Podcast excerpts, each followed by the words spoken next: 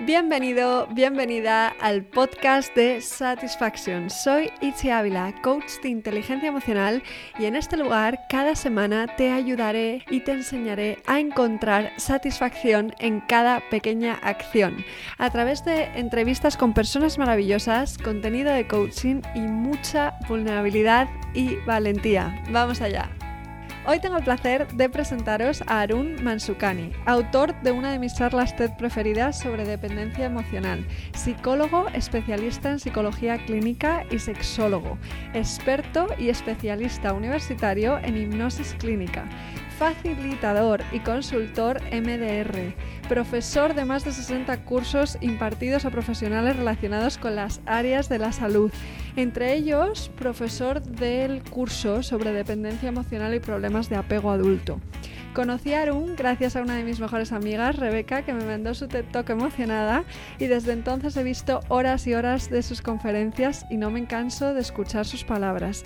Así que os puedo asegurar que este episodio promete e invitaros a quedaros hasta el final. En tiempos de crisis y confinamiento, él nos ayudará a mejorar nuestras relaciones con los demás y con nosotros mismos y a encontrar balance entre la intimidad y la autonomía.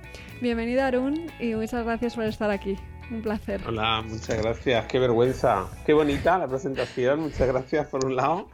Pero qué vergüenza también. Yo siempre digo que, que, la, que el currículum representa la inseguridad de cada cual. Mientras más largo el currículum, más inseguro. Ah, sí, me interesa esto. O sea, que cuanto más sabes, más inseguro eres, ¿no? Sí, quizás también te, te afanas en estudiar porque tienes inseguridad de entrada. Entonces eh, te apuntas a todo, estudias todo, no paras. Y es como, como el refrán que dice, cuanto más sabes, más te, das cuenta de lo que no sabes, ¿no? no sabes, Eso pasa también con los idiomas, qué bueno. muchas gracias, la presentación. Pues nada, yo empiezo eh, las entrevistas yéndome un poquito para atrás. Entonces, eh, lo primero que te voy a preguntar es que dónde estaba Arun eh, un día como hoy, hace cinco años, quizás ahí sabías un poco menos, ¿no? ¿Y qué has aprendido desde entonces? Qué bueno. Pues eh, mira, un día como hoy hace cinco años, o sea, 2015, pues uh, más o menos donde estoy, ¿eh? O sea, soy un tipo ahí un poco estable, tengo la misma pareja, ya entonces tenía dos hijas, bueno, tengo una perrita que antes no tenía. Ajá, novedad. Ese sí ha sido un cambio. Quizás la, la, primera década de mi vida fueron muchísimos cambios y a partir de ello he sido muy estable, ¿no? ¿Qué he aprendido desde entonces? Infinitas cosas, eh, muchas más de las que yo soy consciente, eh, porque no paramos de aprender, no paramos de aprender. Mira, hay muchas veces la gente nos pregunta en consulta si es posible cambiar, y yo le digo, lo que es imposible es no cambiar. Wow, qué interesante estamos, esto. Estamos cambiando constantemente, diferente es que cambie hacia donde tú quieras, o que sea intencional. Y se, no sé si, bueno, seguro que sabes, claro, el, ya sabemos, de hecho, por una investigación de un grupo español, de Severo Ochoa, liderada por mujeres además, ¿eh? que un área cerebral, el hipocampo, que está relacionado con memoria y aprendizaje, genera neuronas nuevas durante toda la vida. Qué bueno. Claro, porque aprendemos durante toda la vida. Y lo que aprendemos además eh, no es lo que hago, es lo que me hace. Eh, o sea, nuestra identidad, al final somos memoria, memoria consciente e inconsciente, ¿no? Tácito, o como nos gusta decir ahora, implícita y explícita, pero nos cambia. Entonces he aprendido seguro que infinitas cosas y me han cambiado, claro. Claro, qué bueno. O sea, y a veces aprendes casi como sin darte cuenta, ¿no? Que ese es el tema también. La mayor parte del aprendizaje es tácito. Lo llamamos así ahora porque la palabra inconsciente es un poco eh, confusa, ¿no? Pero la mayor parte de las cosas que aprendemos las aprendimos sin que nadie nos las quisiese enseñar intencionadamente. Aprendemos imitando, ¿no? Un poco también, y según lo que observamos. Imitando, que es el aprendizaje por modelo, o sea, viendo lo de los demás, pero también eh, aprendemos en función de, de, la relación con los demás, no solo imitando, ¿eh? De hecho, hace 10, 15 años pensábamos que el aprendizaje por imitación era mucho más potente con los hijos y ahora sabemos que no tanto. Por ejemplo, si yo soy, imagínate, ¿no? Recojo mucho mi casa, limpio en la cocina, tal, o sea, soy una persona trabajadora, uh, pero no hago que mis niños hagan eso, ellos uh -huh. no lo van a aprender por imitación. No, no, se van a convertir en unos tiranos. Si aprendiesen por imitación, solo viéndome, limpiarían. Olvídate, no sé si tienes niños o no, pero si los tienes, No tengo, pero me lo imagino. Claro, entonces eh, es más la interacción, eh, la relación con los demás es la que nos hace aprender. Qué bueno. De manera tácita. También decías, cosa interesante, que, que nuestra mente, ¿no? Nuestro cerebro no madura eh, tan pronto como nos creemos. O sea, creo que decías hasta los 40 años puede seguir madurando y desarrollándose. Entonces, eh, ahí hay un lugar de aprendizaje increíble, ¿no? Eh, no solo la infancia, va mucho más allá. sí, la, infancia, es muy importante. Esto no lo digo yo, lo dice Sarah Jane Blackmore, que tiene mucho más peso. ya es la directora del Instituto de Neurociencias de Londres. Y ella es la que plantea que hay un área, el dorso lateral, bueno, el cerebro, que no termina de madurar hasta los 40 aproximadamente. Wow, Y esto no hay ninguna razón. Quiero decir, esa área no es que tarde tanto en madurar, podría madurar igual que cualquier otra. No, no, el cerebro madura, o sea, desde un punto de vista evolutivo, tardíamente, precisamente para que aprendamos y nos podamos adaptar. O sea, no es que tarde 40 años en madurar, no, no, es como que, que la evolución ha hecho que nuestro cerebro haga esta maduración lenta para que aprendamos más. Claro. Y que nos vayamos adaptando a ese cambio que es inevitable, ¿no? Eh, y es curioso cómo dices, lo, imposible es no cambiar, pero sin embargo nos da mucho miedo el cambio. ¿Por qué crees que nos da tanto miedo el cambio, no? Ese refrán de se prefiere lo bueno conocido que lo malo por conocer. de dónde viene eso, esa tendencia a tener tanto miedo al cambio? Bueno, la incertidumbre es una de las cosas más temidas para el ser humano. ¿eh? Eh, somos seres que necesitamos el control. Y el cambio, por definición, eh, pierdes el control. Entonces, en una situación en la que yo pierdo el control, me da muchísimo miedo y prefiero agarrarme la certidumbre. Pero se nos olvida que realmente no tenemos el control. De hecho, los psicólogos no hablamos tanto de control como de ilusión de control. Totalmente. Y mira, el, el, coronavirus nos lo ha demostrado. O sea, Fíjate qué cosas que creíamos que hace tres meses nos hubiesen parecido impensables. Eh, o sea, toda nuestra superestructura, ¿no? Que parecía ahí súper sólida, eh, nos hemos dado cuenta de lo poco sólido que es todo, ¿no? De lo, de lo frágil que es todo realmente. Y de, cómo las cosas pueden cambiar abruptamente en una semana. Esto era impensable, ¿no? y, este es el tema. Entonces, a partir de ahí tenemos ese miedo constante al, al cambio por, por, por tener la sensación de que no lo vamos a controlar. Y es que no lo vamos a controlar. Claro, Hay que entonces es como una cuestión de aceptar, ¿no? Que no lo vamos a controlar y que la vida te puede cambiar en un instante, ¿no? Que eso a veces se nos olvida. Es como si fuera una especie de mecanismo de protección, ¿no? Nos olvidamos de que somos inmortales y de que las cosas pueden pasar eh, y que pueden cambiar de repente. Em, muy interesante. Lo has definido perfectamente, es un mecanismo de defensa, claro. Qué bueno, qué interesante. Eh, y como seres sociales, este cambio que estamos viviendo ahora, eh, decía, somos los seres más sociales del planeta, ¿no?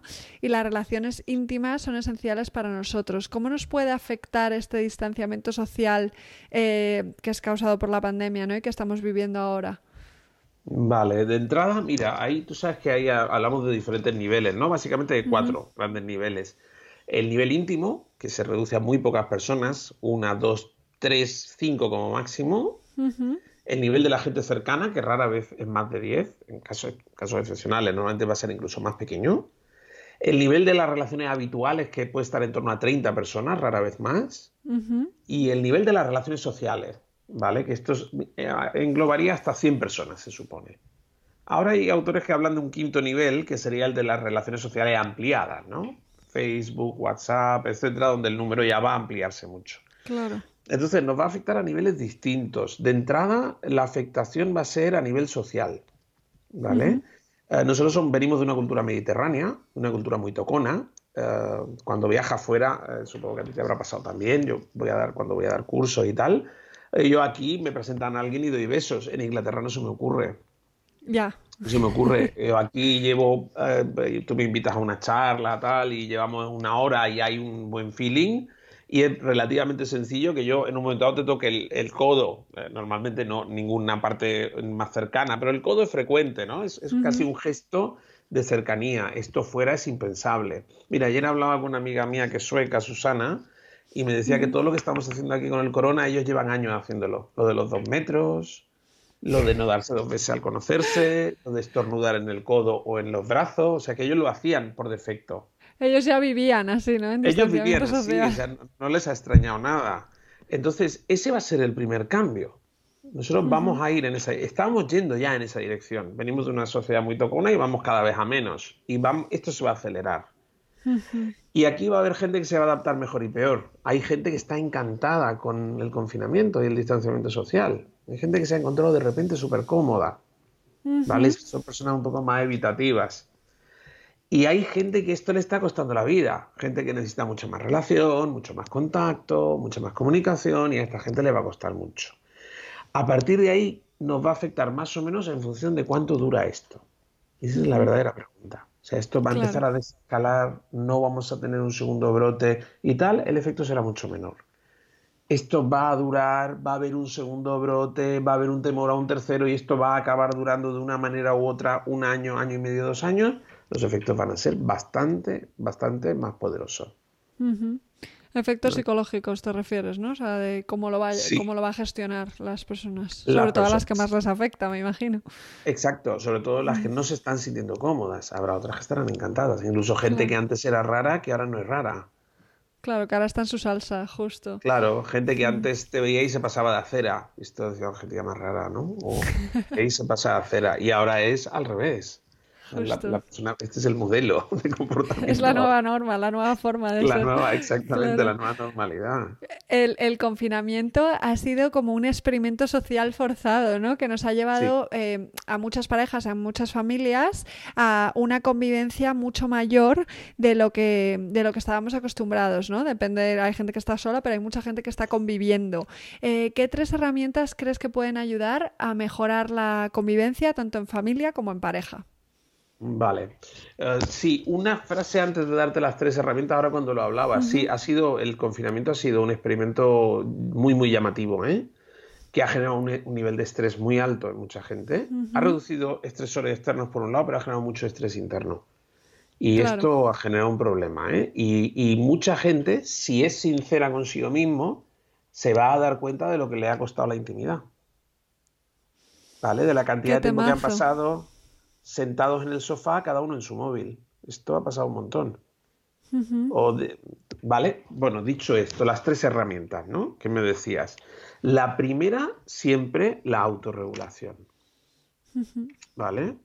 El yo tener herramientas para calmarme. ¿Por qué? Porque en esa relación intensa van a surgir conflictos. Y yo tengo que intentar tener esos conflictos o afrontarlos de la manera más calmada posible, porque es cuando se podrán resolver. Los conflictos no son malos, lo malo es que no se resuelvan, ¿no? Claro. Entonces, temas de autorregulación. El que no se sepa autorregular, ahí tiene ya que empiece haciendo meditación, que haga relajación, hay una oferta vastísima. Y curiosamente, mientras más regulado yo, mejor me voy a relacionar con los demás. Segundo elemento, presencia la capacidad de soltar el móvil, de soltar todo y mirar a la gente que tengo y estar con ellos. Cariño, ¿qué tal? Cuéntame y escuchar. ¿Vale? Esto es importantísimo. Y a partir de ahí podría ampliar, ahí podríamos dar un seminario, pero básicamente es saber también eh, tratar a esas personas bien, acordarnos de decirles cosas bonitas una, dos, tres, cuatro, cinco veces al día. Parece una chorrada, pero es importantísimo. Sobre todo en los primeros encuentros. Mira, una cosa que he aprendido con mi perrete es lo importante que son los primeros encuentros. Yo llego a la casa y la perrita deja los móviles, deja todo, es un decir, y dedica toda su atención a mí. Y esto es muy interesante, porque esto es lo que tenemos que hacer. O sea, dejar todo, oye, ¿cómo estás? Dos minutos, tres, ese primer contacto, por la mañana, o sea, en diferentes momentos, ¿no? Entonces, uno es la autorregulación, dos, la presencia y la relación sana, y tres, como va a haber conflictos, porque los va, los va a haber, no intentar pensar que no los va a haber, o sea, no decir, no, yo voy a estar siempre en un estado zen. Mentira, no vas a estar siempre en un estado zen. Entonces, aprender qué se puede hacer y qué no se puede hacer cuando me salga del estado zen, que me voy a salir tres veces al día. Entonces, no es lo mismo que yo me salga de mi estado zen, por decirlo de alguna forma, y en una discusión contigo te diga, me molesta mucho esto que haces. Bueno, esto tampoco es tan grave, a que yo te insulte. ¿Sí? No sé si me explico. Entonces, Justo. Eso me preocupa mucho, porque hay mucha gente que se dedica a estar en estado zen y cuando sale, como no han pensado qué van a hacer cuando se salgan, aquello se desbarata. Tuve un ejemplo buenísimo de eso que no te cuento, pero se nos va a alargar, pero si tenemos tiempo después te lo cuento, que es, ilustra ese ejemplo de una manera alucinante. Cuéntamelo, que ya me quedo con la curiosidad. Venga, te lo cuento rápido y si, es muy largo lo editáis después. Mi hermano, tengo, mi hermano es profesor de yoga y yo, aunque parezca noruego, soy de ascendencia india, no sé si se nota mucho. Entonces, bueno, mi hermano y yo una época en que nos recorrimos toda la todo lo que se ofertaba por aquí, ¿no? De tal, lo hacemos con frecuencia, nos interesa mucho.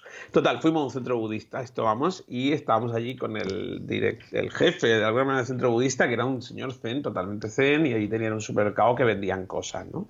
Y ahora entra un chaval allí con una capucha que empieza descaradamente a robar, pero a robar de una manera descarada, ¿no? Wow. a meterse cosas en el chaquetón y este señor estaba en la caja, lo estaba viendo, lo estaba viendo todo y él seguía con la sonrisa totalmente beatífica, absoluta, ¿no? hasta que el chaval llega a la caja, va a pasar y le, pone un paquete de chicle y no sé qué más y se había llevado un montón de cosas metidas en los pantalones y tal. Y este señor le dice desde el zen absoluto, ¿tiene usted algo más? Y le dice el chico, no. Entonces este le va a cobrar y de repente lo coge, esto es verídico, ¿eh? Lo coge y le dice, pero, bueno, esto le ponéis el zumbido, una serie de insultos, ¿no? todos los días viene a robarnos. Bueno, perdió el control. Perdió el control. Claro, después ya nos contó que este chico venía todos los días y ellos desde el amor universal no querían entrar en agresividad. Este sería el ejemplo de lo que te digo. O sea, mucho trabajo en no perder el control, pero no he dedicado ni un minuto a pensar qué va a pasar cuando lo pierda. Claro, que es inevitable también. Va a ser inevitable, dedícate tiempo. ¿Cuánto mejor hubiese sido que este señor, además de estar calmado, le hubiese dicho, perdona? he visto que te has llevado un montón de cosas, no me obligues a llamar a la policía. Claro, pero para él eso era una violencia inadmisible. Y tengo que, todo me tiene que resultar indiferente. Es que eso no es tan fácil. Bueno, no sé si, el ejemplo es. Sí, sí, sí, es, es buenísimo el ejemplo. Pues en casa igual. ¿Qué va a pasar? Yo voy a perder el control. Lo voy a perder. Bueno, perder el control entre comillas, ¿no? Sabes que nunca se pierde el control. Pero bueno, mm, yo voy a tener la sensación de que hago cosas que no quería hacer. ¿Vale?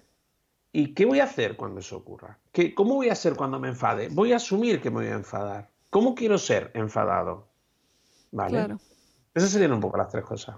Muy interesante. Empezar a aprender a expresar ese enfado en vez de esperar hasta que explotes, ¿no? Un poco. Exacto. Eh, Conociéndose además. O sea, conociendo las cuatro autos estas que yo doy el coñazo, ¿no? El autoconocimiento, eh, la autoaceptación, la autocompasión y el autocuidado. Conocerme, entenderme y decir, pues sí, esto va a pasar, ¿no? Qué interesante esto de cómo regularse, ¿no? Me encanta. Eh, me ha llamado mucho la atención lo que has dicho de la intimidad en el confinamiento y mm, dices también que la mayoría de gente no toleran el afecto positivo, o sea, no ya no solo el negativo, ¿no? Y que huimos de la intimidad con el otro porque de esa manera huimos de la intimidad con nosotros mismos. Eh, ¿Por qué no toleramos el afecto positivo y por qué nos cuesta tanto relacionarnos en intimidad, ¿no? Cuando es algo tan esencial para nuestra naturaleza eh, como seres sociales. Claro. Mira, conectar con el otro es conectar conmigo y conectar conmigo es conectar con el otro. Esto va así. ¿vale? La única manera que yo tengo de conectar contigo es conectar con mis emociones, conectar en un nivel más profundo, quiero decir, ¿no? Yo tengo que sintonizarme con mi estado emocional y desde ahí me sintonizo con el otro, ¿vale? La empatía parte de ahí, ¿no?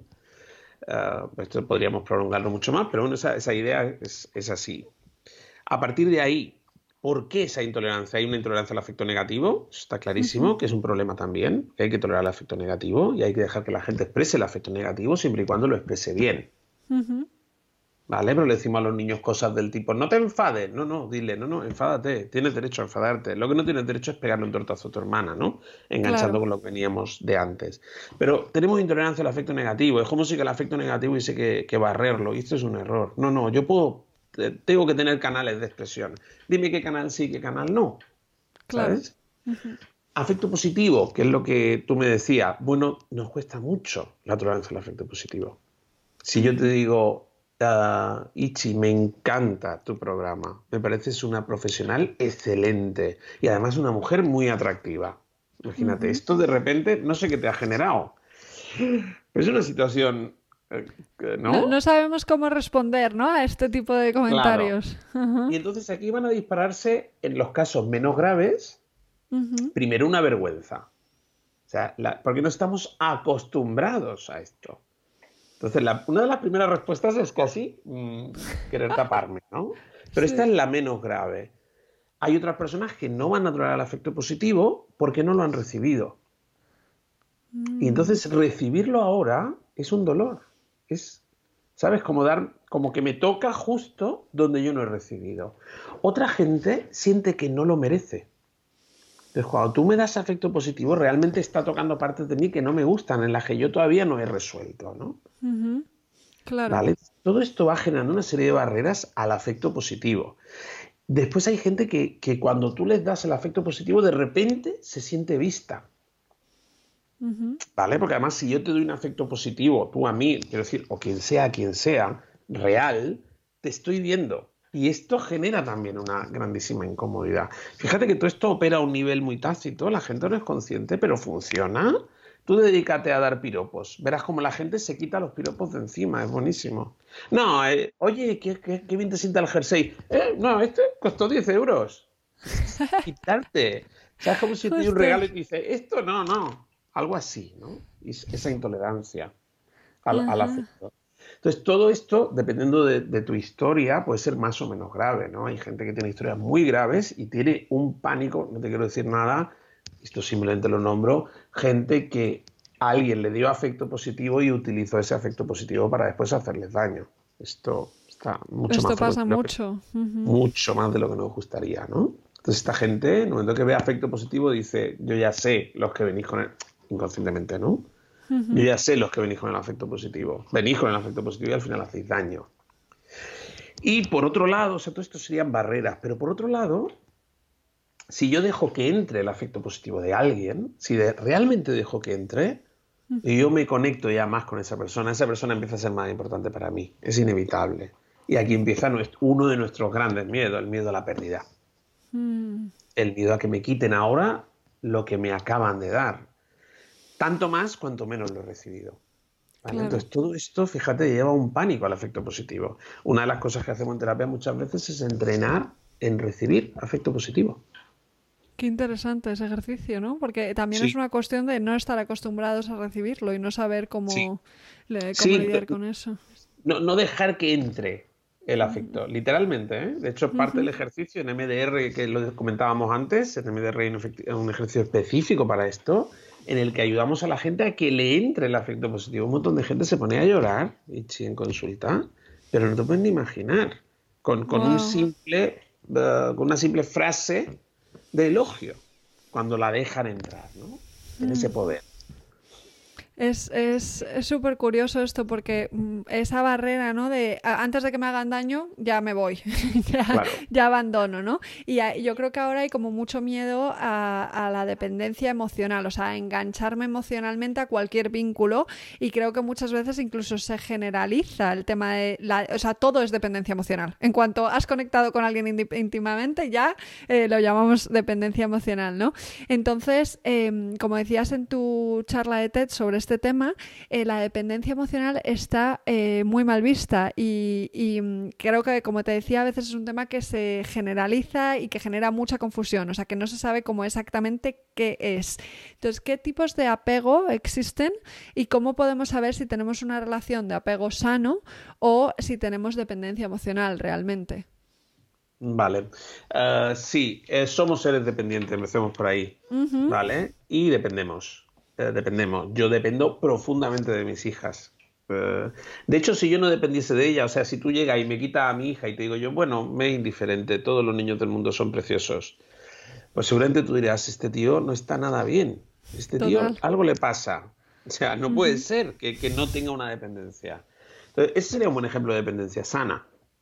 ¿Vale? En la que yo tengo una gran dependencia de mi hija, no te quiero contar ella hacia mí o hacia su madre o, bueno, hacia sus figuras de apego, ¿no? Y ahí esa dependencia es muy sana. Eh, porque, bueno, porque están en esa edad, etcétera, ¿vale? Ah, y eso es lo que llamamos la dependencia vertical. ¿Vale? En la que, eh, vertical, por, evidentemente, por, por, el gesto, ya lo dice, ¿no? En la que uno cuida, otro es cuidado, uno da, otro recibe, uno toma las decisiones, por tanto tiene el poder. Por eso con los niños hay que tener mucho cuidado de no abusar del poder, porque realmente lo tenemos. Entonces hay que tener muchísimo cuidado, ¿no? Y esa es una relación vertical sana, puede serlo. De hecho, hay muchas veces la poca salud es horizontalizar esa relación, o sea, hacer a mi niño un igual. Y, por ejemplo, contarle todos mis problemas en el divorcio con su madre. Esto es un error garrafal. Sí, no sé si lo ves. No es un amigo. La relación tiene que ser de arriba abajo. Y aunque yo le dé responsabilidades, etcétera, que esto evidentemente está muy bien, pero no lo adultizo, ¿no? De la misma manera, podemos verlo al revés. Las relaciones adultas son de dependencia, pero ya no van a ser estas, son estas. Entonces, si estas son de dependencia, estas son de interdependencia. Y también las podemos definir muy rápidamente, ¿no? Es una relación en la que yo doy y me dan. En la que yo cuido y me cuidan. En la que yo regulo y me regulan. En la que yo tomo decisiones y dejo que tomen decisiones o tomamos decisiones conjuntamente. ¿Vale? No quiero decir que esto siempre tenga que ser al 50, evidentemente no. Pero a grandes rasgos, cualquier relación adulta es sana si tiene uh, ese equilibrio. ¿Vale? Dependencia horizontal, ¿no? Sí, si tiene ese equilibrio en el que hay un toma daca, ¿no? Y ahora podemos hacer una serie de preguntas muy sencillas que las personas pueden hacerse y que le van a responder si su pareja es sana o no.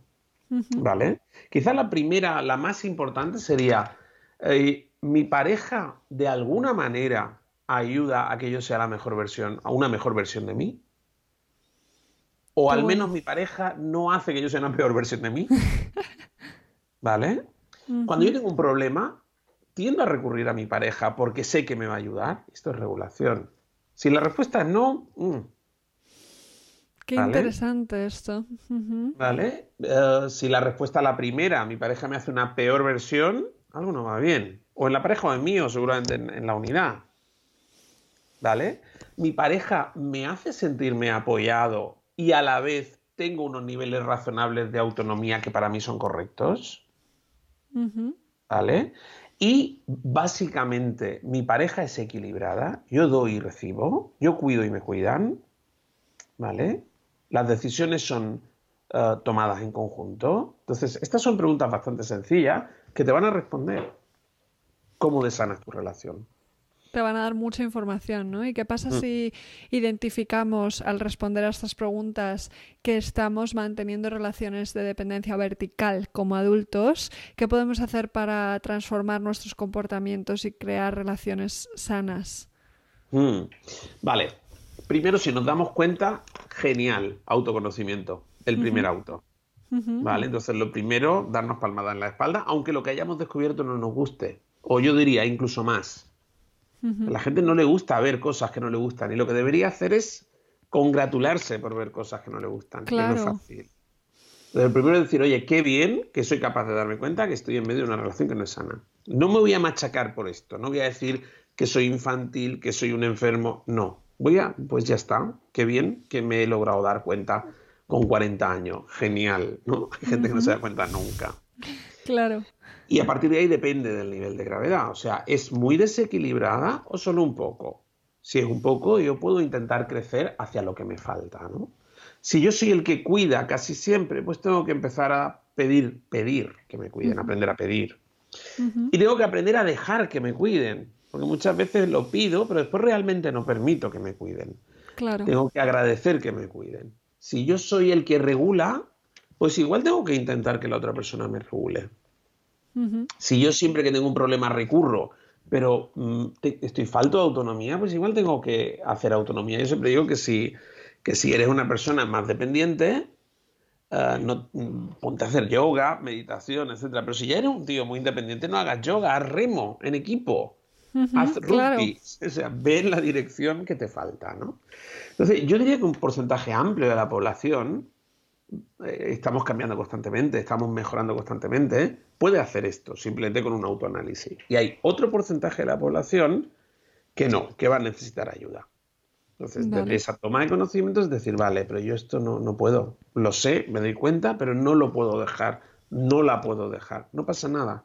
Busca a alguien especializado que te ayude que te ayude también desde ahí, desde esa tranquilidad, es decir, cálmate, no pasa nada, qué bien que te hayas dado cuenta de que hay un problema. Y a partir de aquí vamos a no, a no presionarte, a no, ¿sabes? A no hacerte sentir mal. todo lo contrario, ¿no? Y desde ahí intentar eh, cambiar. Qué bien, me encanta esto. Claro, el pedir ayuda, o sea, ya simplemente el darte cuenta es un gran paso, ¿no? Y, sí. y, felicitarse, porque la gente cuando se da cuenta se siente muy mal. Y entonces bloquea nuevamente. Tú decías antes, ¿no? El mecanismo de defensa. No, no. Cuando te des cuenta de algo malo en ti, o sea, mm, date un premio. Date un premio. Por decir, oye, qué, bien que me he dado cuenta de que soy un dependiente emocional. qué bien que me he dado cuenta. Qué bien. Qué bueno, me encanta. Eh, y luego está el otro lado en el tema de las parejas, ¿no? Eh, me encanta una frase que dices que es que la pareja empieza cuando acaba el enamoramiento. Y esto es algo que a muchas personas les cuesta aceptar, ¿no? En cuanto al enamoramiento se acaba, la relación se acaba y ya está, ¿no? Entonces, ¿a qué nos referimos con enamoramiento para definirlo un poco y cómo podemos cultivar el amor en pareja a largo plazo? Hmm. Bueno, el enamoramiento es el amor romántico, se le suele llamar en literatura científica, está muy estudiado, conocido, es un estado de alteración eh, que tiene una dura, es transitorio. Eh, Ortega lo llamaba la imbecilidad mental transitoria, se acaba. en los últimos 30 años sabemos mucho más de cómo funciona a nivel cerebral, sabemos que está implicada la dopamina, serotonina, diferentes aminas, o sea, sabemos cómo funciona, ¿vale? Sabemos que tiene una duración máxima rarísima vez pasada de los tres años, rarísima vez. Y es un estado inicialmente muy obsesivo en el que yo no paro de pensar en la otra persona, en la que generalmente hay un deseo alto eh, y, ahí es un recuerdo obsesivo, un pensamiento obsesivo sobre otra persona y en la que hay una inhibición de la corteza prefrontal, en la que yo me vuelvo más tonto. La gente enamorada es más tonta. ¿Vale? Esto lo sabemos por laboratorio, pero lo sabemos también por los amigos. Cuando tiene un amigo, una amiga enamorado, dice, va, a estar tonto perdido, ¿no? De hecho, además se suele utilizar casi como sinónimo porque es así. Inhibe el lóbulo prefrontal, lo cual hace que no nos demos cuenta además de los fallos del otro, ¿vale? Y además se nos va a pasar. Entonces, bueno, el enamoramiento tiene esto. Evolutivamente pensamos, piensan los antropólogos, etcétera, que el enamoramiento surgió, que como tenemos crías muy maduras, para que la pareja siguiese junta mientras las crías eran pequeñas, en un entorno natural hasta los tres años. Fíjate, a los tres años ya el niño come eh, raíces solo y ya está, ya no hace falta que, generalmente el padre esté presente, ¿no? Se cree, esto es una hipótesis, ¿vale? Vale, eso es lo negativo del enamoramiento, que te hace tonto y además que se pasa, ¿no? También tiene cosas positivas, quiero decir, eh, el enamoramiento es un estado eh, no interesado, sea, yo me voy a enamorar de quien menos me interesa. Y esto tiene algo bonito, ¿no? Yo creo que nos gusta a todos. O sea, si el, enamoramiento fuese un cálculo, tipo me enamoro ah, de la hija, espero que nos perdone, de Amancio Ortega, porque yo qué sé, ¿no? es la que más dinero tiene, sería horrible. Pero lo bonito del amor es que dices, bueno, fíjate, se ha ido a enamorar de quien menos le convenía. Tiene esa parte bonita. Dicho esto, eh, a lo largo de los últimos 10, 12 mil años, posiblemente, no se ha formado pareja desde el enamoramiento. Antes sí, curiosamente, pero bueno, eso nos lo saltamos. Los cazadores recolectores seguramente formaban pareja por enamoramiento, pero desde que tenemos cultura, pareja y enamoramiento han ido separadas, totalmente separadas. ¿Vale? De hecho, todas las culturas tienen un cuento en el que se avisa a los jóvenes de lo peligroso que es el amor. Romeo y Julieta, los amantes de Teruel, en mi caso que soy de la tradición india, Leila y Majnu, todas las tradiciones tienen un cuento en el que dos jóvenes se enamoran, forman pareja y muere hasta el apuntador. Wow. Fíjate que el mensaje es, no se te ocurra formar pareja por amor, chiquillo. Esto es un disparate. Mm, ya te van a concertar el matrimonio. En la mayoría de las sociedades de los últimos 10.000 años, los matrimonios han sido concertados, no por amor. Incluso ha habido estructuras en las que tú te podías enamorar, pero la pareja era otra cosa. La pareja era para tener niños y para, no sé, era como un contrato social. Esto cambió en el siglo XX, no antes, hace, anteayer, ¿eh? Burguesía, bueno, no, no aburro con esto, interesante no sería para dar otra charla con esto. Y entonces nosotros empezamos a unir enamoramiento y formación de pareja. Esto fue lo primero, ¿vale? Entonces yo para formar pareja me tenía que enamorar. Esto es muy reciente, ¿eh? Incluso a nuestras abuelas seguramente no, no se les daba opción. O sea, ellas contactaban con tres personas, todo el mundo se encargaba. O sea, no había un enamoramiento abierto, ¿no? Pero bueno, empezó esto, pero se entendía que el enamoramiento era necesario para formar pareja, pero no para mantenerla. Todo el mundo daba hecho que el enamoramiento se acababa, pero tú seguías en pareja. Tú dejabas la pareja, si bebía te pegaba, pero no por desenamorarme. Esto hace 50 años se, se hubiesen reído a carcajadas, ¿no? Si alguien hubiese dicho, no, me quiero separar porque se ha acabado la chispa. No hubiese dicho, ¿qué chispa? ¿Vale? claro. Loco. Esto también ha cambiado ya en las últimas dos décadas, posiblemente. No más. En las que ahora el enamoramiento es esencial para formar pareja y para mantenerla. Yo veo en consulta gente que dice, no, se me ha ido la chispa. ¿En qué momento estáis? Bueno, tenemos un bebé de siete meses y ella está todo el rato con el bebé. bueno, qué chispa. Claro. está fundida. Y tuvo una cesárea, la pobre. O sea, estoy haciendo un poco una caricatura, ¿no? Eh, exagerada, pero Dicho esto, yo no, estoy, yo no soy aquí, verás, no soy Rouco Varela diciendo que la gente tiene que seguir junta, no, ni mucho menos, ¿no? Sí que digo que si tú quieres tener una pareja a larga duración, no la bases en el enamoramiento. Porque el enamoramiento no se va a mantener, o por lo menos no se va a mantener como conocemos. ¿Vale? Y aquí sabes que cito mucho a Comte Sponville, un filósofo que me, que me encanta, que él habla de pasar del amor pasión al amor acción. Me encanta. Aquí Sí, porque es así. O sea, si yo quiero, ¿eh? Ojo, no, no, no obligamos a nadie que, que, no quiera. Y bueno, hay gente que puede decir, oye, a mí esto no me interesa. Yo cuando se me acaba el enamoramiento, formo una pareja nueva. Fenómeno. Ole tú. O sea, no engañes a nadie y ya está. Eh, bueno, estás en tu derecho totalmente. ¿Quién, ¿Quién, es nadie, no? Para decirte. Claro. Pero si queremos una pareja a largo plazo que tiene otras ventajas, hay que currárselo. Hay que currárselo. ¿Cómo? Buscando intimidad, momentos de intimidad, esto que decíamos antes intimidad física, porque el sexo va a decaer también. El sexo también funciona con la novedad. O sea, los estímulos novedosos, se llama el efecto Coolidge, eh, son los que me disparan, ¿no? El vecino que acaba de llegar, que se pone una camiseta sudada cuando hace deporte y Dios mío, qué guapo que es. No pasa nada, esto es así, no nos tenemos que preocupar por esto, ¿no? Entonces, si yo quiero mantener el sexo en la pareja y es esencial, voy a tener que buscar estos espacios de intimidad también. ¿Vale? voy a tener que hacer lo que decíamos antes, la capacidad regulatoria, saber dialogar, saber dar regalos verbales, afectivos a las personas, ¿no? Eh, y después aprender a ver cómo vamos a resolver los conflictos. Intentar crecer en la misma dirección. No quiere decir que hagamos todo juntos, pero tenemos que tener un mundo común. Claro. ¿Vale? Si no, tenemos que tener intereses comunes, tenemos que hacer cosas juntos que nos guste hacer. Y a nivel sexual, simplemente una pincelada, tenemos que ponernos un horario semanal para tener relaciones sexuales. Así de simple. Interesante. Esto va en contra de la creencia, ¿no? De que hay que esperar a que el sexo surja, ¿no? Es, una cosa como que tiene que surgir. Yo hace 20 años con mi pareja el sexo surgía dos veces al día si no hubiesen dejado. Claro. Ahora, es que niñas, trabajos, no sé qué, que el sexo surja, que las niñas no estén de por medio, que nos surja los dos a la vez, que los dos estemos descansados, olvídate.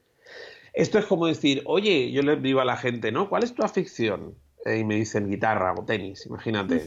Y le digo, ah, entonces tú juegas al tenis. Sí, sí, juego una vez por semana. Y digo, claro, y tiene que pasar que te encuentres por casualidad vestido de tenis con una raqueta, con un colega y una pista vacía, ¿no? Me dicen, no, lo programamos. Digo, ay, entonces no lo disfrutarás. Dicen, no, lo pasamos genial. Digo, entonces porque el sexo es distinto. Qué bueno esto. Claro, es igual, exactamente igual. Prográmalo.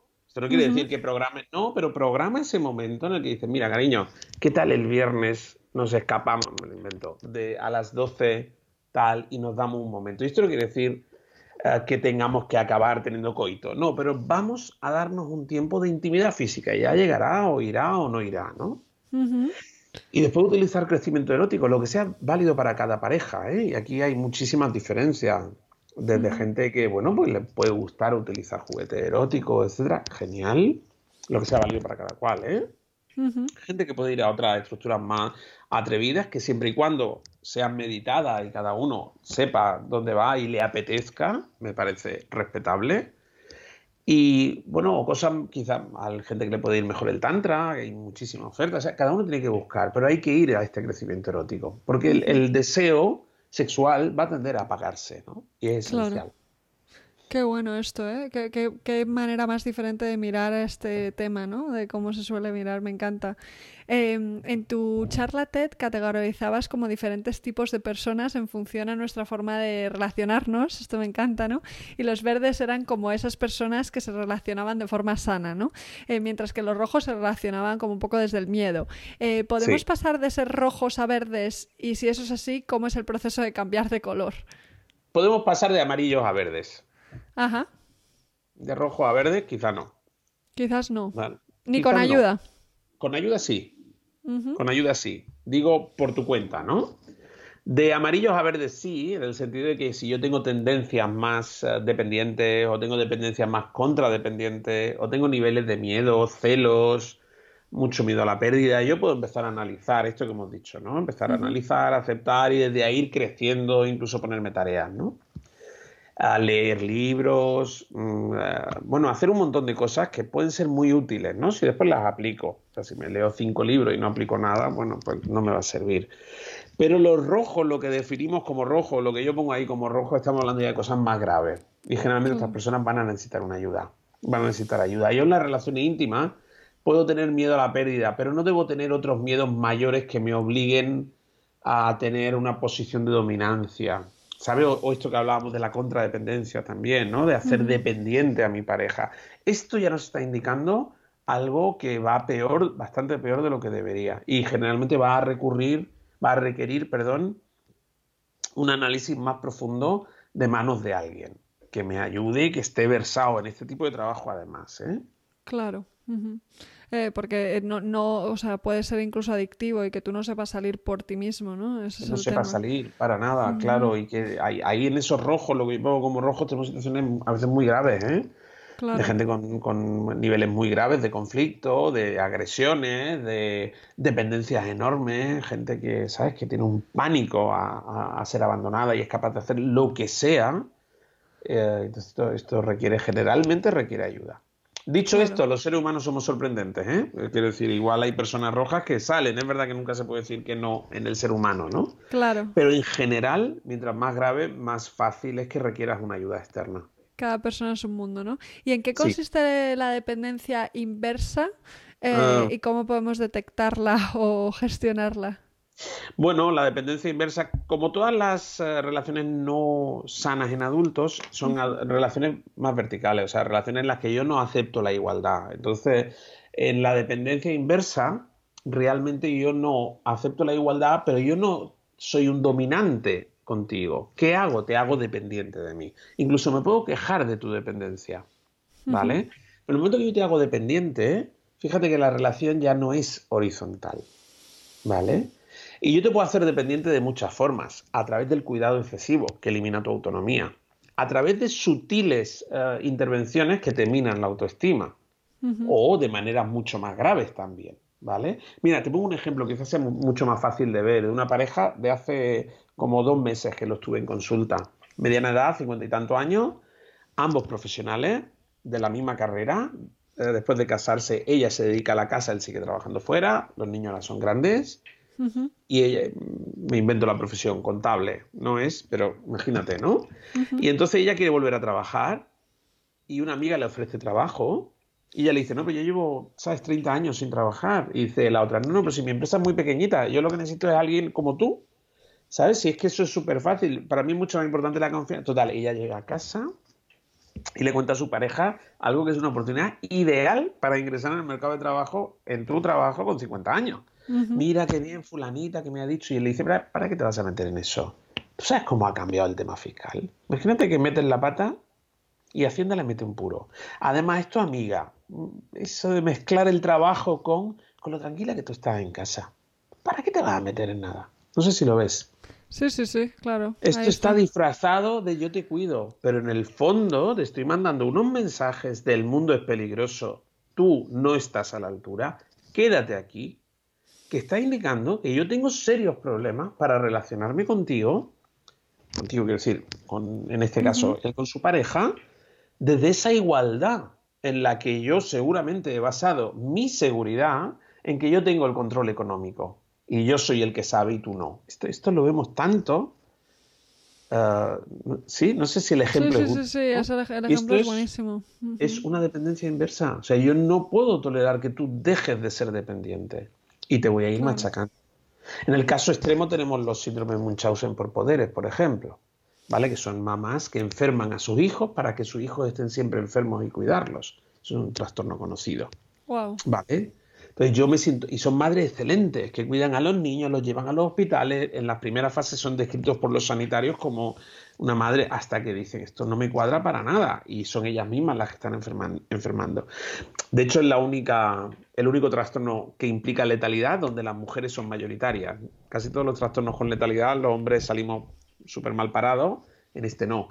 Pero este sería un caso extremo de dependencia inversa, en la que yo necesito tener un ser dependiente y a medida que mi hijo o hija empieza a crecer, ¿cómo puedo hacer que siga dependiendo enfermando? ¿Sí? Pero, ¿cómo consiguen que enferme el hijo? Bueno, desde, darles cosas que no le sienten bien, a todo tipo de cosas. Búscalo. Te, wow, wow. Sí, sí, nunca lo había escuchado esto, me acabo de quedar alucinada. En este caso extremo no es muy frecuente, afortunadamente. Hay un libro y una película de Stephen King eh, que se llama Misery. Eh, no sé si la has visto. En la, que ella se encuentra una fan, se encuentra con su escritor preferido y le parte las piernas y lo cuida con todo mimo, pero lo quiere tener ahí dependiente para cuidarlo, ¿no? Wow, wow, wow, qué mundo, este ¿no? Es un caso extremo, pero si te fijas el ejemplo que he puesto de la pareja es lo mismo, hombre, evidentemente mucho menos grave, pero al final es igual, ¿eh? Yo necesito tener a alguien dependiente, infantilizado, que no se valga por sí mismo. Y fíjate que las preguntas que decíamos valdrían. Si esa mujer dice, saca la mejor versión de mí, me ayuda a ser más autónomo, si se puede responder sinceramente, va a decir no. No saca la mejor versión de mí, no me ayuda a ser autónoma. Incluso es más difícil, ¿no? Identificarlo en los casos que son más sutiles y es más necesario, porque pueden alargarse mucho más en el tiempo, ¿no? Eh, eh, y, aquí hay una cosa muy interesante de la que me gustaría que nos hablaras, que es la teoría del yo bueno, el yo malo y el no yo, ¿no? Eh, no sé hasta qué punto estas personas que a lo mejor tienen o que generan esta dependencia inversa son conscientes y, como, como la frase esta de que dices de somos grandes desconocidos de nosotros mismos, ¿no? Eso a menudo juega a nuestra contra. ¿Cómo podemos hacer para conocer nuestro no yo? Que es esas partes que, son como más inconscientes, pero que, mm, juegan un papel muy grande en cómo actuamos, ¿no? Genial, qué, buena esta pregunta. Sí, la frase no es mía, es de Timothy Wilson, un psicólogo. Somos unos grandes desconocidos para nosotros. mismos. me encanta citar a la gente que, dice, me parece que es un acto de un homenaje ¿no? a las lecturas que hago. Justo. Y fíjate que además ese es el gran problema de la eh, humanidad. según reza la cultura popular, en el, en el frontispicio del, templo de, Apolo de Delfos, la inscripción era conócete a ti mismo. O sea, evidentemente es algo dificilísimo porque si no, no estaría ahí. O sea, es como gran mensaje. El gran mensaje era, oye, dedica tiempo a conocerte a ti mismo, ¿no? Porque no te conoces. Tal cual. ¿Vale? No nos conocemos, nos conocemos nosotros como nos gustaría que fuésemos en estado de regulación. Hay un pensador indio, ahora mismo denostado, pero bueno, yo lo voy a citar, Osho, que dice que es eh, muy fácil meditar en el silencio de una cueva, que lo complicado es meditar en el centro de un mercado. ¿Vale? Entonces esto es igual, es muy fácil que yo sepa quién soy en estado zen. Pero en el momento que me empiezo a relacionar con los demás, en el momento que uno se salta al stop, esto tan sencillo, yo voy a descubrir algo de mí que yo no conocía. Claro. No sé, ¿vale?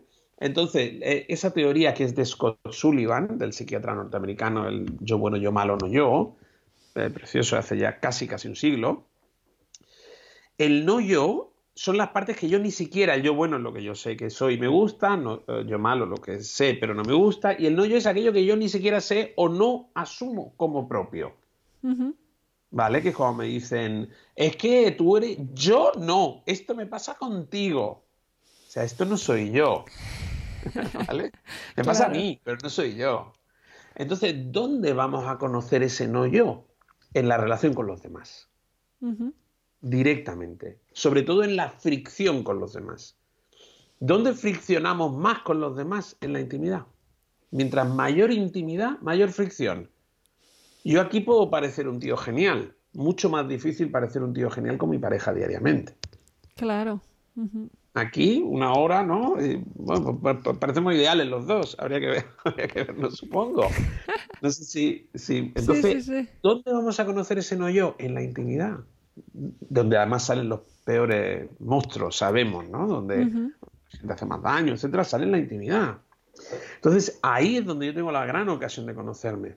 Hay una frase de Nietzsche, que es tu, la cito de memoria, con lo que igual me equivoco, tu peor enemigo puede ser el mejor amigo de la peor parte de ti mismo.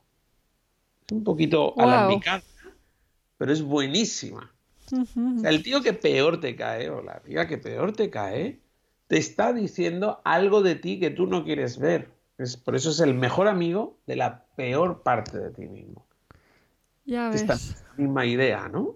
Qué interesante idea, sí. Saber en la relación con los demás, sobre todo en las relaciones que nos duelen, en los conflictos, en la intimidad mucho, pero también con el compañero que nos cae fatal. ¿Vale? En el que sí, el compañero tendrá esto y esto y esto, pero ¿qué me evoca a mí? ¿Qué me sale a mí? ¿Vale? Y ahí es donde yo puedo utilizar al otro como un espejo en el que mirarme, ¿no? Claro. Es que desde, desde esta perspectiva los conflictos de repente se convierten en un regalo, ¿no? Para conocernos. Sí, si puedes transformarlo, conflictos a este nivel, ¿no? Hay conflictos y conflictos, quiero decir. Justo. Depende, ¿no? Si el otro es, eh, yo que sé, un maltratador patológico, pues igual lo que hay que hacer es salir de ahí y ya después analizaremos, ¿no? Ya después veremos, justo. Sí, sí, a veces hay que tener cuidado porque puede parecer ahí una equidistancia que no siempre se da.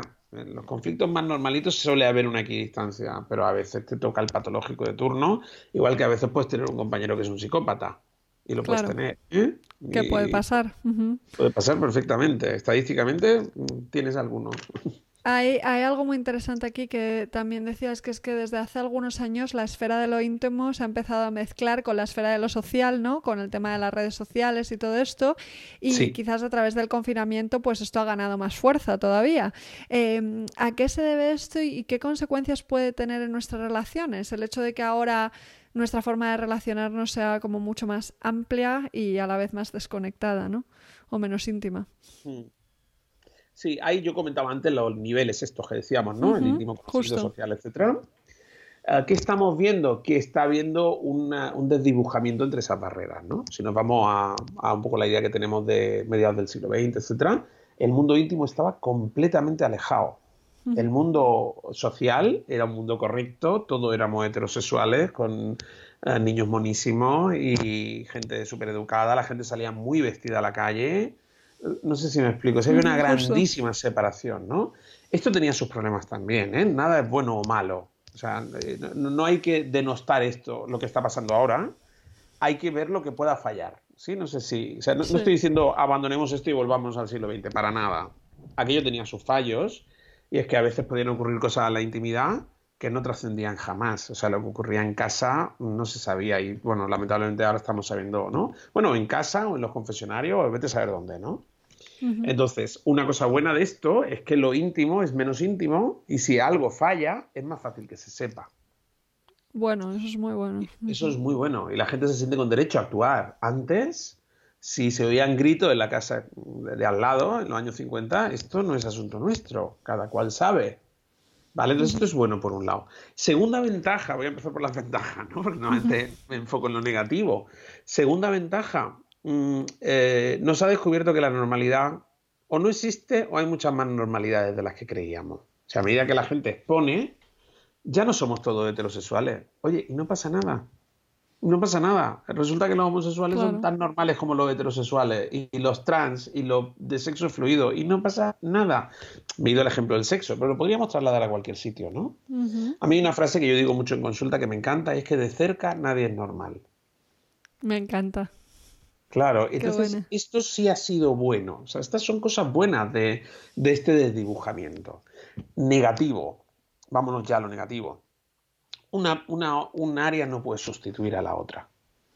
¿Vale? La social no puede sustituir a la íntima. Y vemos que la gente tiende a hacer fenómenos de sobrecompensación. Cuando mi vida íntima no funciona tan bien, yo intento obtener parte de las cosas que tendría que resolver en mi vida íntima en mi vida social. Entonces yo carezco de intimidad en mi casa o no tengo una intimidad sana y la sustituyo por estar todo el rato conectado a las redes donde hay una supuesta gran intimidad en la que yo digo, ah, qué bien, me encanta esto que acabas de decir, cariño, fenomenal. ¿Cómo te pones, no? Y hay, no sé si me explico, en vez de soltar esto y resolver aquí. ¿Vale? Entonces, ese es un primer efecto que estamos viendo que no es deseable. No, la intimidad la vas a necesitar. Resuelve la intimidad, no sobrecompense. ¿Vale? Porque además la sobrecompensación al final va a hacer que esto salga mal, porque tú vas a pedir de aquí cosas que, no, que no pueden dar. Y en el momento que no te den los likes que necesitas, te vas a sentir totalmente hundido. Pero ojo, es que el fallo está antes. ¿Sí? No sé si. Claro, claro. En esperar, ¿no? De eso, eh, la intimidad que no. Claro que, no, no, debes tener. Es como, yo que sé, si a mí mi vida me va en la cantidad de gente que ve el vídeo. Claro que me alegra la cantidad de gente que ve el vídeo. Claro que a ti te alegra que tu podcast lo escuche mucha gente, por supuesto, si no, no lo haríamos. No estoy diciendo que eso esté mal. Pero si a mí se me hunde el mundo, algo no va bien. Porque yo debo tener una esfera íntima en la que también obtengo satisfacción, etcétera, y no debo estar sobrecompensando. Claro. Y el segundo, y ya con esto terminamos esta pregunta, porque ya han visto que tengo esta tendencia a enrollarme, es este convertir mi vida íntima en un escaparate. Esto ha sido, es un problema. Hay gente que tenemos ya la sensación de que no está viviendo la vida. O sea, no se come un plato de tortilla en un sitio fabuloso y dice, hostia, qué buena está la tortilla, qué maravilla. Oye, le voy a sacar una foto para acordarme. No. Es que pide la tortilla y antes de probarla hace la foto. Y como esté la tortilla da igual. Entonces su vida realmente es un escapar constantemente del presente hacia un escaparate en el que además estoy esperando la aprobación de los demás. En la medida en que esto esté ocurriendo, esto es desastroso. Mm. ¿Sí? No sé si. Claro, sí, sí, sí, muy interesante. no es enteramente malo, hay cosas muy buenas, conservemos las buenas. Las redes son fabulosas, fabulosas. Bueno, que nos lo digan ahora en época del corona, ¿no? Hombre, claro. ¿Qué hubiésemos hecho sin redes? Son fabulosas, pero vamos a intentar ver qué puede ir mal. Y, esto está yendo mal. Sabemos, por ejemplo, los datos que tenemos son americanos. Ha habido un aumento de patología en adolescentes, más en niñas que en niños, en chicas. Sí. Directamente relacionada con el número de horas que pasan en redes sociales y conectadas a pantalla. Mientras más horas en redes sociales, mayor patología. Directamente, ¿eh? Claro. Ya se han empezado a estudiar como incluso los tres tipos de miedo, ¿no? El FOMO, el FOBO y el FOBLO. Sí, ¿En, qué consisten estos miedos? ¿Están eh, directamente relacionados a las redes o, sí, también? El FOBO sería el básico, que es uh, Fear of Being Offline, que es esto lo siente casi todo el mundo cuando ve su móvil y dice, bueno, tengo cobertura, este es el fobo. Justo. ¿no? pasa nada. Has estado 25 años sin cobertura. No pasaba nada. Pero no, ahora de repente me muero, ¿no? Ese es el fobo. El foblo es el fear of being left out. El miedo de que están ocurriendo cosas chulísimas donde los demás están participando y yo me lo estoy perdiendo. No me lo puedo perder. Este es el fobo. ¿Vale? Y hay este pánico a perderme algo y además a que me dejen fuera, ¿no? El, el es el que me dejen fuera, el left out. Y el, um, y el missing out, el fear of missing out, es el otro, es el miedo a perdérmelo, a que va a ocurrir y yo por no estar todo el rato conectado, me lo voy a perder. Vale, y esto genera un estado de ansiedad que nuevamente te impide estar relajado, tranquilo y disfrutar. Claro, claro, ya entiendo. Y mm, en una de tus últimas charlas hablabas de cómo la sociedad favorece los rasgos narcisistas y rasgos psicopáticos. Trump siendo un buen ejemplo, ¿no? ¿A qué se debe esto y qué podemos hacer para empezar a transformar esta valoración, ¿no? O sea, ¿por qué, por qué favorecemos esos rasgos? Sí, mira, que lo favorecemos es un dato estadístico. Y el dato estadístico es tan simple que si nosotros medimos rasgos psicopáticos en sentido amplio, ¿eh? no estoy diciendo en población general, tenemos aproximadamente, dependiendo de tal, entre un 1 y un 5% a grandes rasgos, dependiendo de la prueba que utilicemos y lo que incluyamos o no. Pero a medida que empezamos a subir en cualquier escalafón, bancos, partidos políticos, eh, ONGs, eh, empresas, vamos viendo que hay un mayor porcentaje de personajes con rasgos psicopáticos. Esto nos dice que la gente con rasgos psicopáticos prospera más. ¿Vale? Mm, no quiere decir que todos sean psicopáticos, pero a medida que subes te vas a encontrar más psicópatas. Además esto, psicópatas no en sentido de gente que pega tiros, ¿eh? sino gente con falta de empatía, falta de escrúpulos, capaz de pegarte una cuchillada metafórica eh, sin torcer el gesto. ¿Vale? Gente que no va a empatizar, que va a lo suyo. Entonces, esto nos dice que nuestra sociedad favorece esos rasgos, aunque no lo admita. ¿Vale? ¿Por qué ocurre esto y cómo lo podemos contrarrestar? Ocurre porque valoramos sobremanera el éxito. El éxito es... Entonces, si valoramos el éxito, llega un momento en que casi cualquier medio es válido. Y valoramos un éxito muy competitivo, poco cooperativo. ¿Dónde está la solución? Intentar ir hacia estructuras más cooperativas, en la que el éxito además no sea algo individual, eh, sino, que se vea que es algo realmente bueno. Esto que dice la gente cuando entra en YouTube, oh, no es la cantidad de buenos cantantes que había, que hay en, en España, miles. Y yo pensé que el único bueno era mm, David Bisbal, que ganó Operación Triunfo. Es que, que, será muy bueno, ¿eh? no, no critico a David Bisbal para nada y, me, parece un cantante excelente. Pero quiero decir, cuando de repente tú dices, hostia, es que la gente es muy buena, es que hay mucha gente muy buena, es que hay un tío cantando en el metro que es espectacular. Y que además le digo, oye, esto, y te dice, no, esto lo he compuesto yo. Oye, igual tenemos que ser un poquito más amplio, o sea, aquel ha llegado, pero ¿por qué aquel ha llegado? Porque favorecemos tremendamente el éxito. El éxito nos llama y ya no, ¿vale? Entonces deberíamos intentar ir hacia sociedades más cooperativas. Esto ya está ocurriendo, ¿eh? Generalmente, no siempre, va en mano con que las sociedades más cooperativas suelen tener mayor presencia de mujeres. no siempre, nos encontramos mujeres súper competitivas y tíos súper cooperativos, ¿eh? No podemos hacer afortunadamente esa distinción. Pero sí que es cierto que normalmente lo vemos, ¿no? Los países donde hay eh, una, mayor igualdad, etcétera, tienden a ser más cooperativos. Sabes que me gusta mucho hablar de los bonobos y los chimpancés. Los chimpancés son estructuras jerárquicas, casi todo es de Franz de Waal, ¿no? que tiene una serie de libros preciosos sobre el tema. Los chimpancés son patriarcales y muy competitivos, muy agresivos. Los bonobos son matriarcales sexuales y muy cooperativos.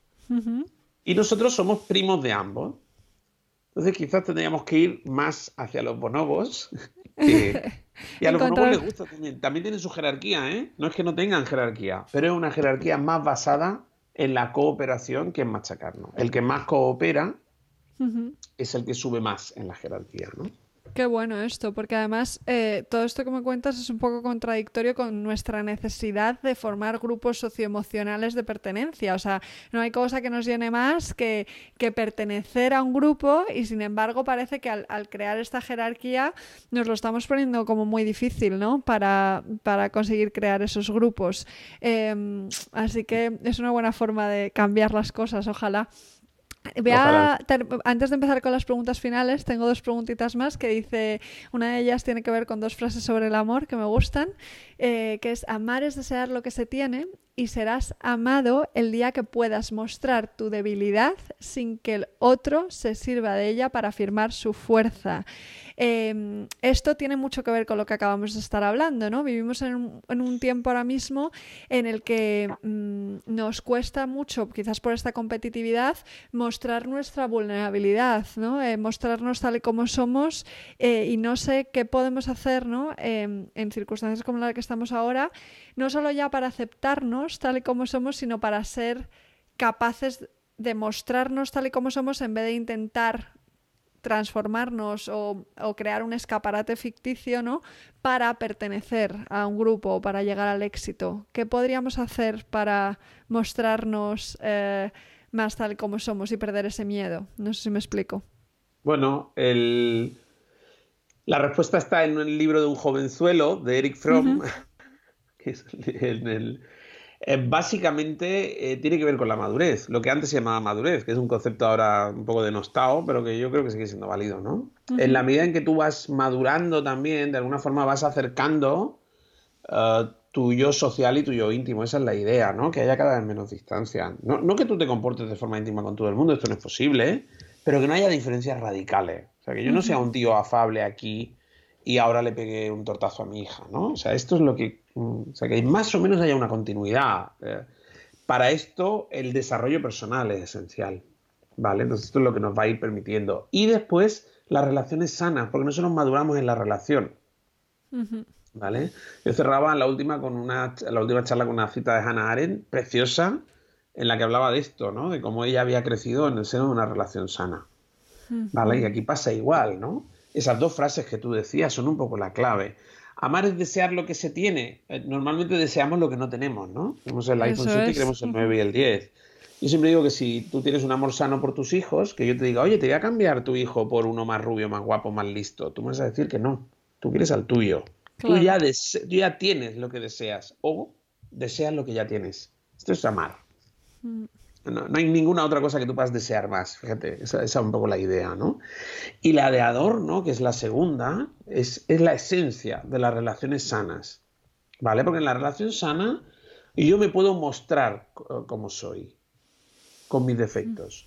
Puedo sentirme querido como soy y a partir de ahí puedo aprender a quererme también con mis defectos. Entonces, fíjate que la relación sana es posiblemente el sitio donde se madura. De hecho, estos verdes, eh, eh, odiados, ¿no? esa, élite, seguramente tuvieron relaciones muy sanas en su infancia. Entonces, en el seno de esas relaciones sanas, llegaron a ser verdes. Mm, ¿Vale? Porque aprendieron a quererse como son. Los que, la inmensa mayoría que no tuvimos unas relaciones tan sanas, no por culpa de nuestros padres, seguramente hicieron lo mejor que pudieron, pero cada uno con sus historias también, ¿no? Bueno, pues en ese seno, o sea, nosotros podremos, en la medida en que tengamos relaciones sanas, podremos ir ah, de alguna manera sanando esos aspectos y aprendiendo a querernos y desde ahí progresivamente a mostrarnos. Qué bueno. Decías que la, gente más cercana acopla sus ondas cerebrales, ¿no? O sea, supongo que esto ocurre no solo por cercanía familiar, ¿no? Con lo que hablas también de los extraños genéticos, de que conectamos con extraños genéticos, pero con las personas con las que conectas. Entonces, ¿esto es algo químico que ocurre y solo conectas con quien conectas naturalmente? ¿O es algo que se puede mm, provocar, generar mm, ese feeling, ¿no? Que, lo que si tú a lo mejor mejoras tus habilidades sociales, puedes de repente conectar con más personas o conectar con personas con las que antes no conectabas. No conectabas, sí, sí, muy bueno, mm. eso también. Bueno, yo, lo, yo, lo, comento, pero las investigaciones son de otro autor, entre ellas la que más, Susan, Dorken, ¿no? que bueno, el que quiera también la puede teclear en Google y se la va a encontrar y hace todas estas investigaciones. Tiene también una charla TED buenísima sobre estar en la misma onda. Fíjate la frase de la calle, ¿no? Estar en la misma onda. Ajá, me encanta. su charla TED, si no recuerdo mal en inglés, se llama Estar en la misma onda cerebral. Me parece buenísimo. Me, me encanta, es buenísimo. es buenísimo, sí, cuando dices, no, es que estamos en la misma onda. Oye, pues sí, estáis en la misma onda cerebral.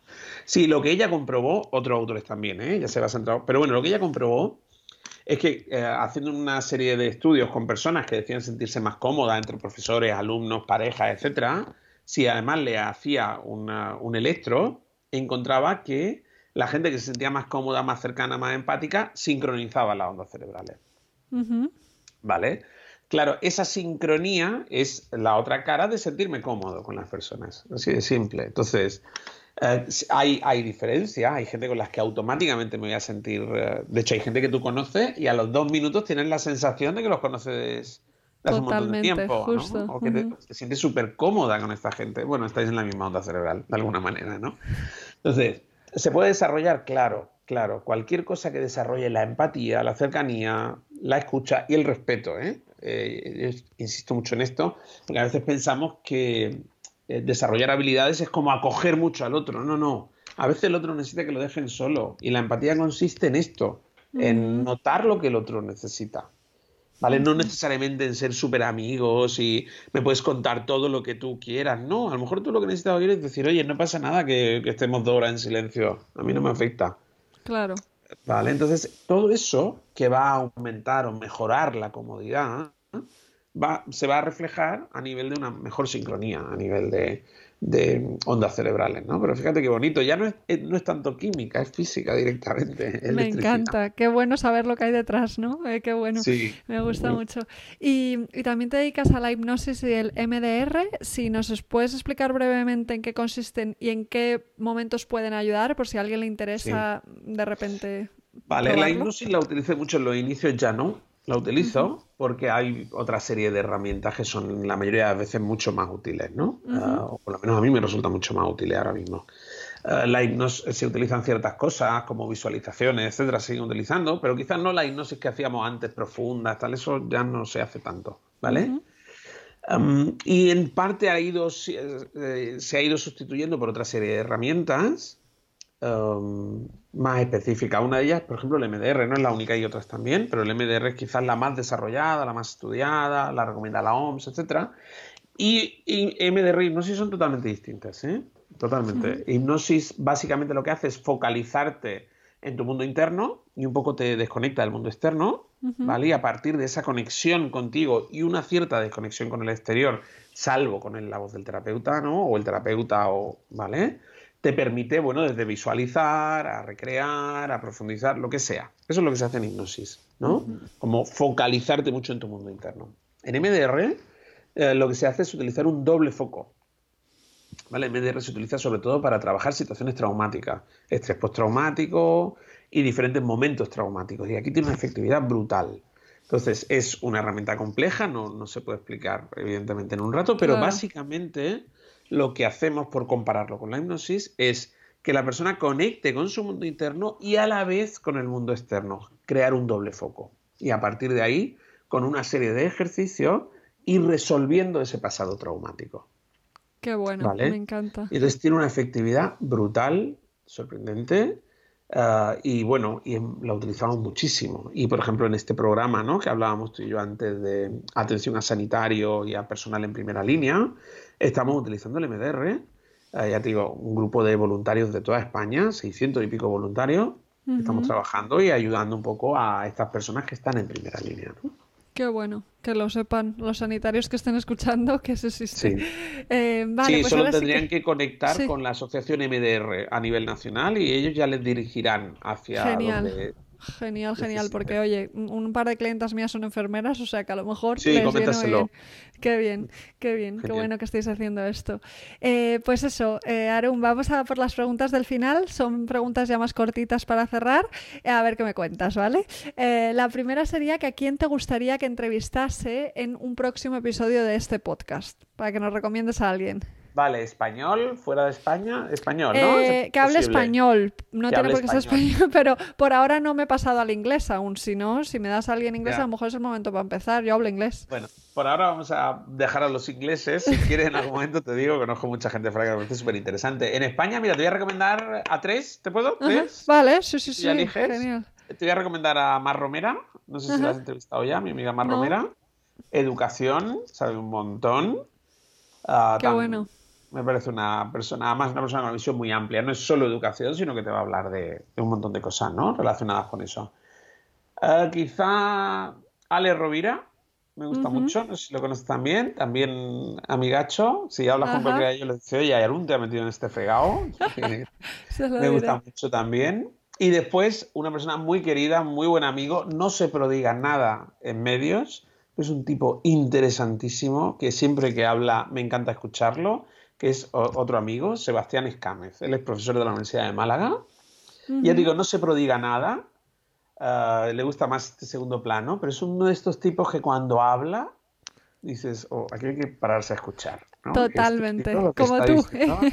Hay muchas gracias que me compares ahí con él, pero es un tipo interesantísimo. O sea, cualquiera de estos tres me parecen y a pues cualquiera de los tres les dices, oye, Arun te ha metido en este follón. Me lo, me lo apunto, me apetece mucho, qué bueno. Vale, la siguiente, un poco relacionada con Mar, eh, ¿qué asignatura añadirías en todos los colegios del mundo si pudieras? Vale. Mm, Mar te va, bueno, Mar te va a decir que no añadas nada, que destruya el colegio, la escuela tal y como es y reconstruyamos yo estaría muy de acuerdo con ella. sí, yo también, seguramente. Me imagino que mucha gente, entiendo que no es fácil, ¿no? Pero bueno, primero tenemos ahí a más modelos que funcionan, si es que no hay más que mirar. Pero bueno, total, por no entrar en ese debate, no, yo pondría no una asignatura para los niños, no, pondría asignaturas para los profes.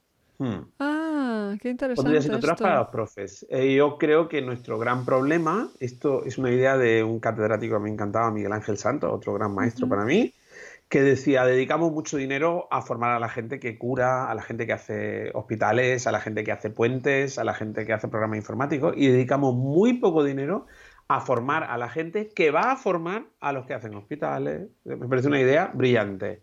O sea, si hay que dedicar dinero a algo, dediquémoslo a los profesores, por Dios, que son la siguiente generación, depende de ellos, ¿no? Entonces yo dedicaría dinero a formar a los profes. Qué mm, bueno. Claro. Me encanta eh, esta idea. A formarlos más, cada vez más, y que haya recursos para eso, ¿no? Y que, no sé, se les pague porque se formen. No lo sé cómo se habría que estructurarlo. Y desde luego en esa formación primaría totalmente, totalmente, no la formación técnica, que entiendo que ya está, de sus respectivas asignaturas, que entiendo que ya está, sino la formación en lo que, en lo que realmente nos interesa. Están formando seres humanos, ¿no? En emociones, en, um, en, autorregulación, en automotivación, en qué les mueve, en qué se les mueve cuando un alumno les hace sentir mal y darles mucha formación y espacios de trabajo para esto, porque ahora mismo los tenemos desasistidos. ¿eh? Totalmente, qué temazo. Ahora los tenemos totalmente desasistidos, están ahí a la buena de Dios y el que funciona bien, porque funciona bien, porque es un verde en esto de la enseñanza, porque lo es, porque se automotiva, porque el tal funciona bien. Pero claro, depender. O sea, es como decir, no, los cirujanos los formamos poquitos. Total, el que tiene arte después opera bien. No, no, no, perdona. Hacemos una selección brutal, los formamos durante 10 años y, después se siguen formando toda la vida y con un super control ahí encima, que no queremos arriesgarnos que dependa de su arte, no. Si tienen arte además mejor. Pero en los profesores un poco es, bueno, el que, el que es, ya está. A ver si hay suerte, ¿no? Claro, entonces yo te diría eso, no más asignaturas para los críos y muchísimo más apoyo para los profes, ¿no? Que es una responsabilidad muy grande la que tienen, está claro. Yo siempre se decía a mi chico, le, decía, ojalá todos los profes fueran psicólogos, de todas las asignaturas, da igual. Que bueno, ojalá todos los psicólogos fuesen psicólogos también. Profesores también. Estuviesen bien, bueno, bueno, eh, ya entonces nos empezamos a enredar. Eso, Eso llevaría a otro, sitio. Eso es otro tema. Vale, eh, seguimos. Si tuvieras que elegir una experiencia de tu vida que te convierte en la persona que eres hoy, ¿cuál sería? Mm. Vale. Oye, pues te voy a, te voy a deconstruir la pregunta. Vale, dale, dale. Eh, me pasó un poco la semana pasada. Ah, qué bien, pues igual va en la misma línea. Eh, yo creo que cada experiencia, por pequeña que sea, nos afecta. y no somos conscientes. Y de hecho las cosas que más nos afectan quizás no sean ni siquiera decisiones, dónde nací, quiénes fueron mis padres, o sea, cosas que ocurren. A partir de ahí, eh, claro, el mundo es como, como una estructura de árbol. Cada pequeña cosa es que puede tener repercusiones que no vemos, ¿no? Lo que ocurre después es que nosotros hacemos una cosa que se llama, tiene nombre, se llama determinismo retrospectivo. Nosotros desde el, desde el presente miramos hacia atrás y decimos, fíjate, yo soy hoy esto, imagínate, yo no soy cirujano o cura, no lo sé, porque aquel segundo debut con 14 de años no entré a clase de biología. Esto es totalmente falso, esto es determinismo retrospectivo. Pensar que hay una línea recta que coincide. La vida no es una línea recta. La vida es un abanico de posibilidades en las que vamos navegando, en las que no tenemos ensayos generales además. Yo decía en una charla en Mallorca que ojalá los tuviésemos, ¿no? Ojalá yo pudiese volver ahora a la guardería con mi conocimiento de ahora. Claro. No, sería el rey de la guardería, del cole y de todo. O sea, triunfaría, pero la vida no es así. O sea, no, hay un momento que te digan, oye, paramos. ¿Sabes? Ichi Arun, esto ha sido un ensayo general. volvemos a empezar. Ahora volvemos a empezar y mira, ya sabéis más o menos. Bueno, triunfábamos los dos. Claro. Entonces no hay un solo elemento. Quizá hay que Hombre, sí, aprender de los errores, pero quizá aprender más de uno mismo que de los errores, ¿eh? lo, que los errores nos dicen de nosotros, y a partir de ahí intentar estar en paz con lo que pasó y intentar crecer hacia lo que te hace más feliz. Yo creo que va más por ahí. Qué buena respuesta. Es muy parecida a la de la semana pasada, ¿no? Que estaba entrevistando a una actriz y me dijo, es que no puedo elegir un momento porque todos me han llevado a ser quien soy, ¿no? Al final todo te hace aprender y todo te, lleva a ser quien eres. Eh, vale, la siguiente pregunta, ya nos has mencionado un montón de libros, pero, pero te la pregunto, que es ¿cuál es el libro que más recomiendas? Bueno, depende de para qué. En tema de relaciones, parejas, etcétera, sigo recomendando el de From. ¿Cómo se llama? El, arte de amar. Ah. este es un libro, lo tendré por aquí en algún sitio. Bueno, ahora buscarlo es una locura, pero bueno, el, es, eh, a mí me sigue pareciendo un libro fabuloso, de una profundidad tremenda. ¿eh? Yo recuerdo que lo leí con 18 años y me pareció, bueno, un poco una chorrada. Eh, claro, no, no entendí la complejidad de lo que había detrás, ¿no? Y las veces que sucesivamente lo he vuelto a leer, cada vez me parece que tiene una mayor profundidad, ¿no? Entonces, bueno, puesto a decir uno ese, podría recomendar, ya he dicho unos cuantos ya antes también, ¿no? Claro. No, pero es verdad que a veces los libros que parecen más simples luego son los que más profundidad esconden. Muy bueno esto también. Vale, dos preguntitas más. ¿Qué tres cosas haces cada día para cuidarte? Vale. Eh, intento, no todos los días, pero yo diría que por lo menos cinco veces, cuatro veces a la semana hago deporte hago meditación y rompo un deporte ligero, ¿verdad? No voy a ir a la Olimpiada, pero intento hacer algo eh, y lo recomiendo vivamente, no por el, aspecto físico, que es, yo creo que es todo sabido, sino por el aspecto mental. La gente que no hace deporte se va a sorprender de lo que el deporte hace con tu cabeza y con tus emociones y con tu regulación. ¿eh? Meditación. Mm, últimamente, con el decaimiento del mindfulness, he leído una cantidad de artículos mm, diciendo que esto es una batata, que no sirve para nada. Artículos escritos por gente que no se ha molestado en meditar. Eh, claro. Hay que meditar a diario. Y si no a diario, cada dos, tres días. Meditaciones pequeñitas, micromeditaciones. Hay un abanico súper amplio de posibilidades. Elige la que quieras. Pero la meditación es casi al alma, de alguna forma, o a la mente, lo que el deporte al cuerpo. Y esto yo creo, creo que de aquí a 50, 60 años la gente meditará igual que ahora hace deporte.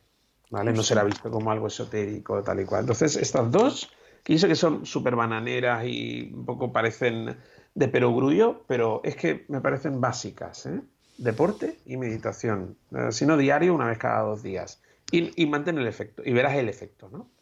Sí, sí, alucinante. Y la tercera, me estoy debatiendo entre dos cosas. No puedes decir las dos si quieres. Bueno, una era la relación de di cosas bonitas a la gente que te quiere, etcétera. Tú me has dicho para ti y esto es para ti. O sea, tú dile cosas bonitas a la gente, uh, refuérzalos y verás cómo esto te es devuelto, ¿no? Te es devuelto muchísimo porque la medida que la gente está contenta también te va a tratar mejor. ¿Vale? Y lo último ya que era la que me estaba debatiendo es algo de muy decimonónico lleva un diario. ¿Un diario? Sí. ¿Escribirlo, o sea, escribir a diario o, llevarlo contigo? No, no, no, escribir a diario, por las noches, 5 o 10 minutos, en ordenador, en papel, cada uno como quiera, todo lo que ha hecho a lo largo del día.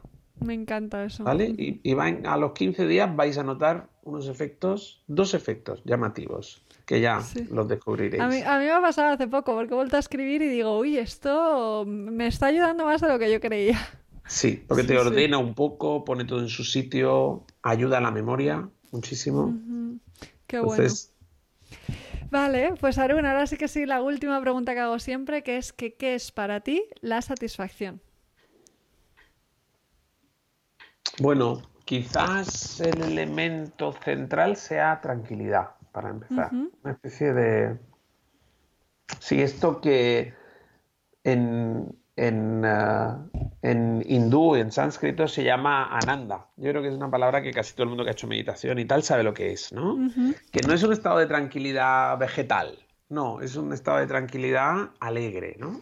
Para mí, cuando logro ese estado, uh, es, eso es genial. Entonces yo cada día más estoy lejísimo, estoy a donde me gustaría, pero cada día más voy viendo qué me lleva ahí y qué me aleja de ahí. Y te puede llevar un momento de una conversación con tu hija en la que estás presente, pues si no estás presente no. Te puede llevar eh, ir a pasear a la playa, ir a correr, un libro. O sea, hay un montón de cosas que te llevan a ese estado de ananda y hay otro montón de cosas que te alejan muchísimo, ¿no? Entonces, para mí la satisfacción es lograr eso, ¿no? Lograr estar ahí el máximo tiempo posible. Qué mm. maravilla, Arun. De verdad, o sea, muchísimas gracias. Creo que es la entrevista más larga que he hecho, pero es que cada palabra que has dicho es para enmarcarla, de verdad. O sea, gracias de corazón. Muchas gracias. Me encanta. Qué bien. Muchas, muchas gracias. Y nada, lo, lo, subiré y compartiré todas las cositas que has ido diciendo como recomendaciones. Qué bien. Espero que hayas disfrutado este episodio tanto como yo. Si te ha gustado, compártelo con cualquier persona a la que le pueda aportar o ayudar. Y si quieres seguir recibiendo los episodios de Satisfaction Podcast, lo puedes hacer a través de tu aplicación preferida, Apple Podcasts, Spotify o a través de mi web www.itchiavila.com. Mucho amor y satisfacción y la semana que viene más y mejor.